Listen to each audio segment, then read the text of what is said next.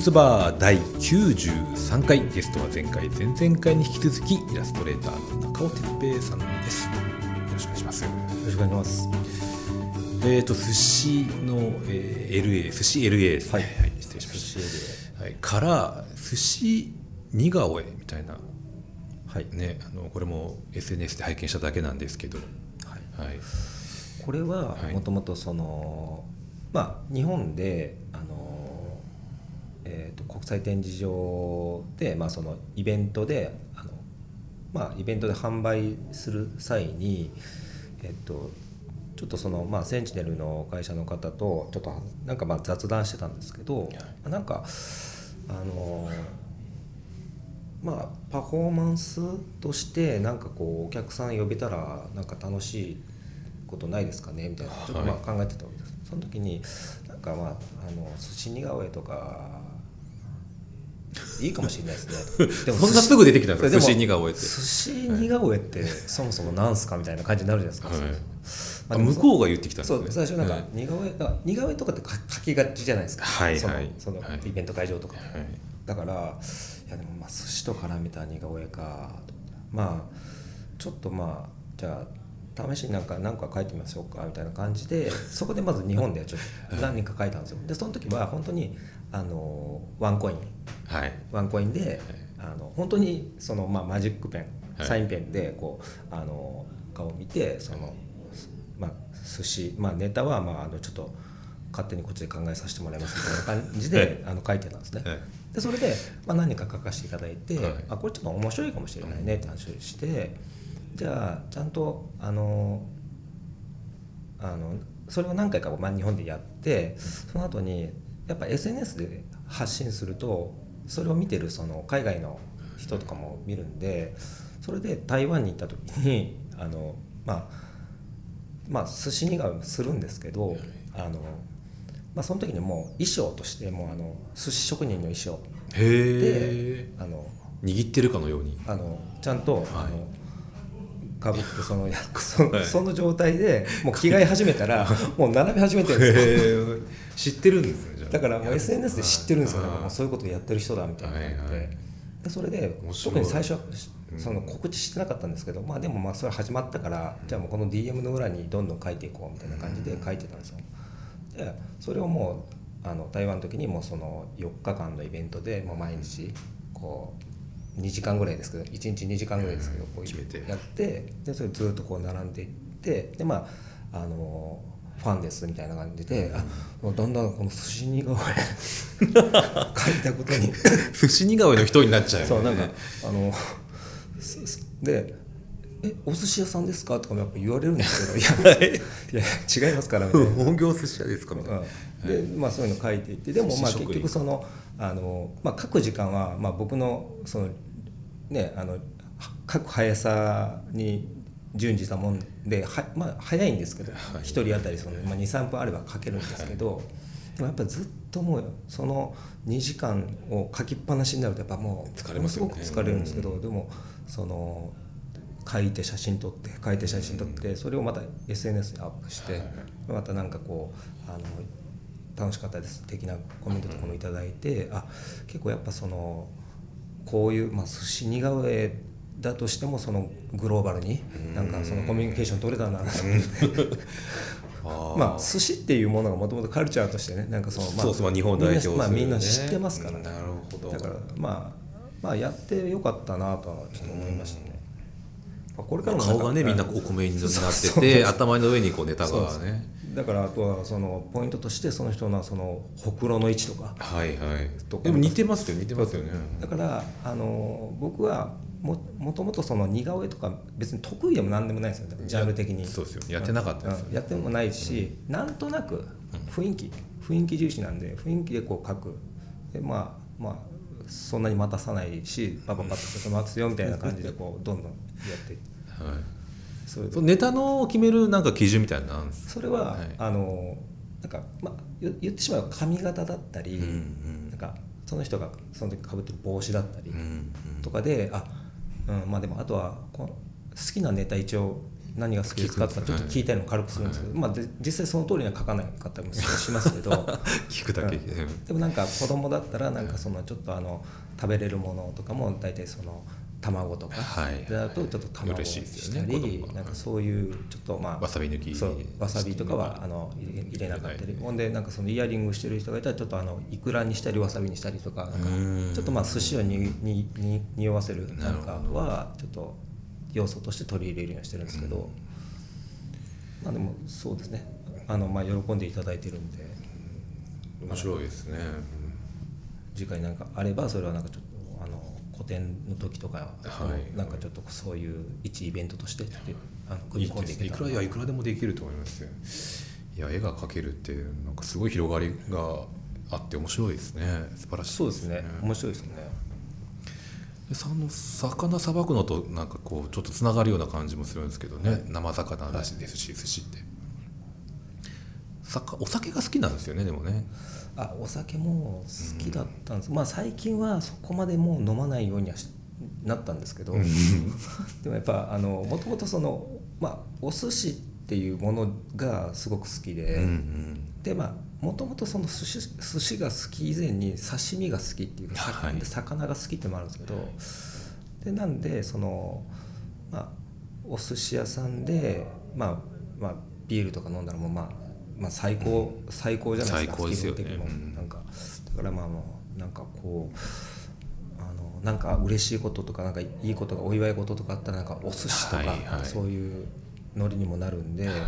まあ基本的にそのもともとももう寿司大好きっていうところから、このちょっと寿司エリエっていう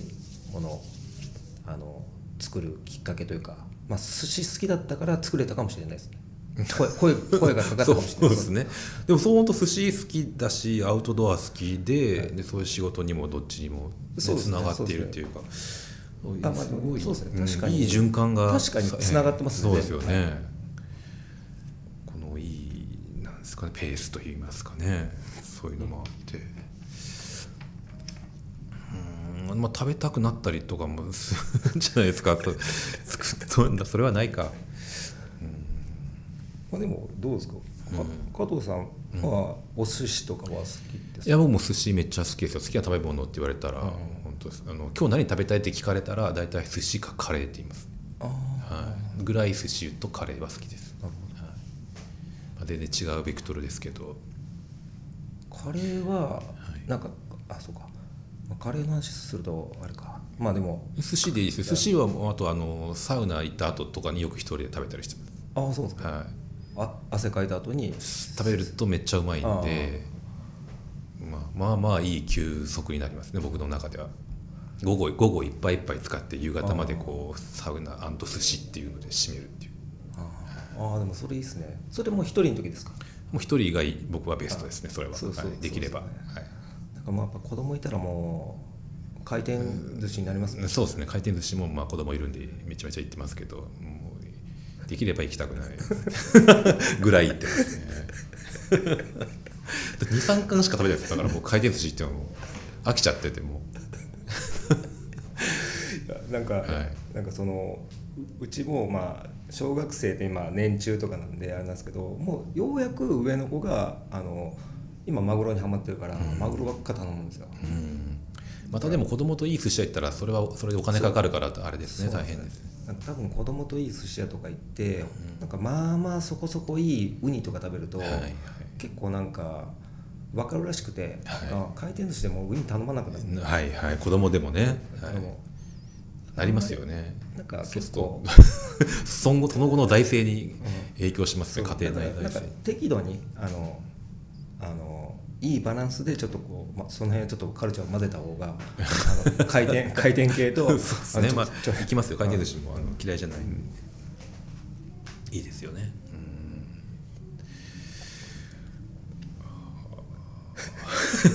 はい。猫も飼ってるんですよね。猫飼ってます、はい、あのそうですね。猫はあの2匹まあもともとは1匹をちょっと飼ってたんですけどそれはもうあのまだ子供が生まれる前に、はい、あのまあね本当は飼ってはいけないマンションに住んでちょっと借りマンションに住んでたん。ですけどちょっとなんか今じゃないとこですね。前のとこですね、はい、あのねあの近所にすごい猫が集まる公園があったんですよ。はいはい。たまにありますねそういう公園、でなんかなんか猫飼い飼ってもいいかもと思ってでもなんか飼うどうやって飼っていいか猫って分かんなかったんだよそもそも。じゃああの公園に行ってちょっとなんか捕まえようかなと思って。その公園に行ったんですよ。捕まえように捕まえその日に行ったんですけど、全くその日に猫いなくて。でそれでちょっと自転車でその近所とか違うエリアとか、まあ、ペットショップとかちょっと軽く見ながら、はい、いくらぐらいするんだと。そうなんかちょっとマーケティングしながらああなるほどなっていう流れでこう家に帰ろうとしてた時にその魚えっと、肉屋さんと花屋さんがあったんですよね。でその前になんかちょうどなんかちょっと人だかりができてまして、でなんか段ボールを真ん中に置いて人だかりができてるんですよ。これ何かなと思って見たらちょうどなんか子猫が2匹あの入って出てあってそれをなんかまあ小学生とかが可愛いみたいなの言って「ああ可愛いっすね」みたいな感じで僕もちょっと触ったりしてたんですよ。それいわゆるうちの玉いりませんか的な感じで置いてあったってことですで、はい、そうでそんでなんかに肉屋さんのおばちゃんかなんかがあの多分ちょっとなんかもらってくんないみたいな感じで、え。いいんですか？その日に、でも猫探してたとは特に言ってなかった。ん。ですけどいいんですかみたいなたまたま。でですごいちっちゃかった。もうこあのもうこれぐらいですよ。拳拳台ぐらい、はい、生まれたばっかりですねなんかそもそも猫のその生まれたてを知らないんで、うん、あともう本当なんかなんかネズミみたいな感じはいわかりますよ。目閉じててね。でなんか尻尾がピンとなっててもう一匹はなんか尻尾がなんかあんまりこういい形じゃなかったんでじゃあちょっとこっちのなんかいわゆるあのキジトラっていう猫の柄の方をちょっとポケットに入れて。でそれで帰ったんですよ。でそこからあの自転車乗ってチャリで帰って。それでそのあの初めてその猫のトイレもうその日にもうすぐ買ってきて。でも猫ってそんな砂とか入れてもそのここでするってまず分かってないじゃないですかはい。最初分かんないですだからなんかどうやって欲しいんですか？箱最初なんか段ボールの中に入れてたんですよそのトイレ届くまでに、うん、そのやっぱ段ボールの中にやっぱうんちするんで、うん、そのうんちのかけらをその新しいそのトイレのところに1個こうでやったらもう次からもうその自分の匂いなんでそっちへえあそんな仕組みなんそれであのそこからずっとそこにちゃんとするようになって、でその猫がまあ今もいるんですけど、で2匹2匹っていうのはもう1匹ちょっとあの子供たちに聞いてなんかもう1匹猫が増えたりしたらどう思うって話をしてたんですね、うん、なんかあ全然いいよみたいな感じで言ってたんで。でそれであのちょっとまあ知り合いのなんかまあ昔ちょっと仕事をしたえっとあの関係のある女性の方があのちょっとこう猫の保護のそういう活動もちょっと今してますみたいな感じで、うんうん、そこであのなんかちょっとこういう猫いるんですけどどうですか？みたいな感じでなんか何度か打診が来てたんですよ。あたまたまそうそうそうそう、はい。ただ 2, 2匹飼うのはちょっとまあどうなんだろうなと思ったりしたのともともと猫飼ってるんで、その後にその先住の猫と喧嘩しないのかとか、性別とかもいろいろあったんで、それであのまあでもメスもともと飼ってたのはメスなんですけどその新しく来る可能性もあったの子もメスで。うん。これだったら大丈夫じゃないかっていうことになってで、まあ、ちょっとあの、まあ、子供たちがもう世話をするっていうことになったんであのじゃあいただきますって。言ったんですけどまあまあの成長した頃だったんで結構やっぱ大きい。大きいです、えー、もうあの全然拳大っていうかもうなんなんですかリュックぐらいリュックぐらいの。リュ,、はい、リュちょっとちっちゃめのリュックぐらいちっちゃめのリュックぐらいの。なかなかそこからこう人とのその、うん。コミュニケーションっていうのとあとそのもともといたいる先住猫とのそのやっぱこう馬の合う合わないはあったんですけどでもしばらくその飼ってるとだんだんやっぱちょっと馴染んできて、うん、あのまあまあこれだったらまあいけるんじゃないかっていう状況になって一応その2匹飼飼ってたんです、はい、仲良くなったんですね。猫同士ある程度仲良くなって、でまあその我が家でもそのあのどの人が一番上でそのどういうあのヒエラルキーというかそういうあのそういうのがあるかみたいな。多分あるのも分かってきた状態で、ある日にまあそのあの嫁のあの母親がですねそのまあ猫をもともとたくさん飼ってらっしゃる家だったんですけど、まあ、みんな猫があの、まあ、病気で亡くなって、うん、でもあの主人奥様のそうです。義理のお母様ですね。そうです。ねあのそうですね。あの、うん、義理のお母さん、はい、僕の、はい、それであのもう主人と2人だったらちょっとあのまあ寂しいと、うん、なんか、まあ、いつも猫がいた生活だからとちょっとあの話があるんだけどあなたのとこちょっとあの2匹いるんじゃない？みたいな、はい、でそこで「あいますね」みたいな感じ。でじゃあちょっとあのちょっと試しにうちに くあのどどっちに どっちか連れてこないみたいな。でももともとの先住猫のことはもともとすごい知ってくれてるんですけどただなんかうちのもともと飼ってる猫っていうのがあの家族にしか本当に懐かないんですよ。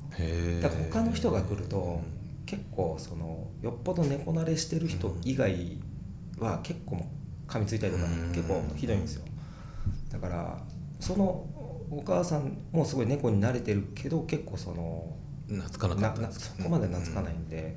うん、多分まあそれだったらもうちょっと新しく来たあの黒い方 ちょっと連れていくかみたいな感じになってそれ様子見ようと、はい、で子供たちにあの連れてっていいかな、うん、バーバーのところにって言って「あいいよ」みたいな「あいいんかい」みたいな。あっさりしてる意外と。でそれで連れて行ったんですよでその日のうちになんかああまあ割とこう馴染んでたんで、うん、あじゃあいいですよ。あの置いていきます。義理のお母さんだとなかなか断りづらい面もいやまあでもまあ、まあ、でも子供たちとも決めたことだし、うん、ただ、まあ、会えなくなるわけじゃないのただまあそのねあの実際その保護されてたえっとまああの僕にその写真くれた方。くれた方にはあのその報告はまだしてないので。そうなんですね。まあまあ買ってると思う、ね、あれですけどまあでもまあ一応元それは元あの元気でやってるんで全然問題ないと、うん、むしろなんかいい生活してると思いますよ、なるほど。可愛がられて、はい、実の子供も手伝っちゃってるんでね。可愛がられてるんじゃないですかね。はい。じゃあ3回やだってお送りしてきましたけど。とても緩い仕事と趣味と子供たちと育児と家庭となんかうまく回ってるんじゃないかなと思います。奥様によろしくお伝え。はい。ありがとうございます。ありがとうございました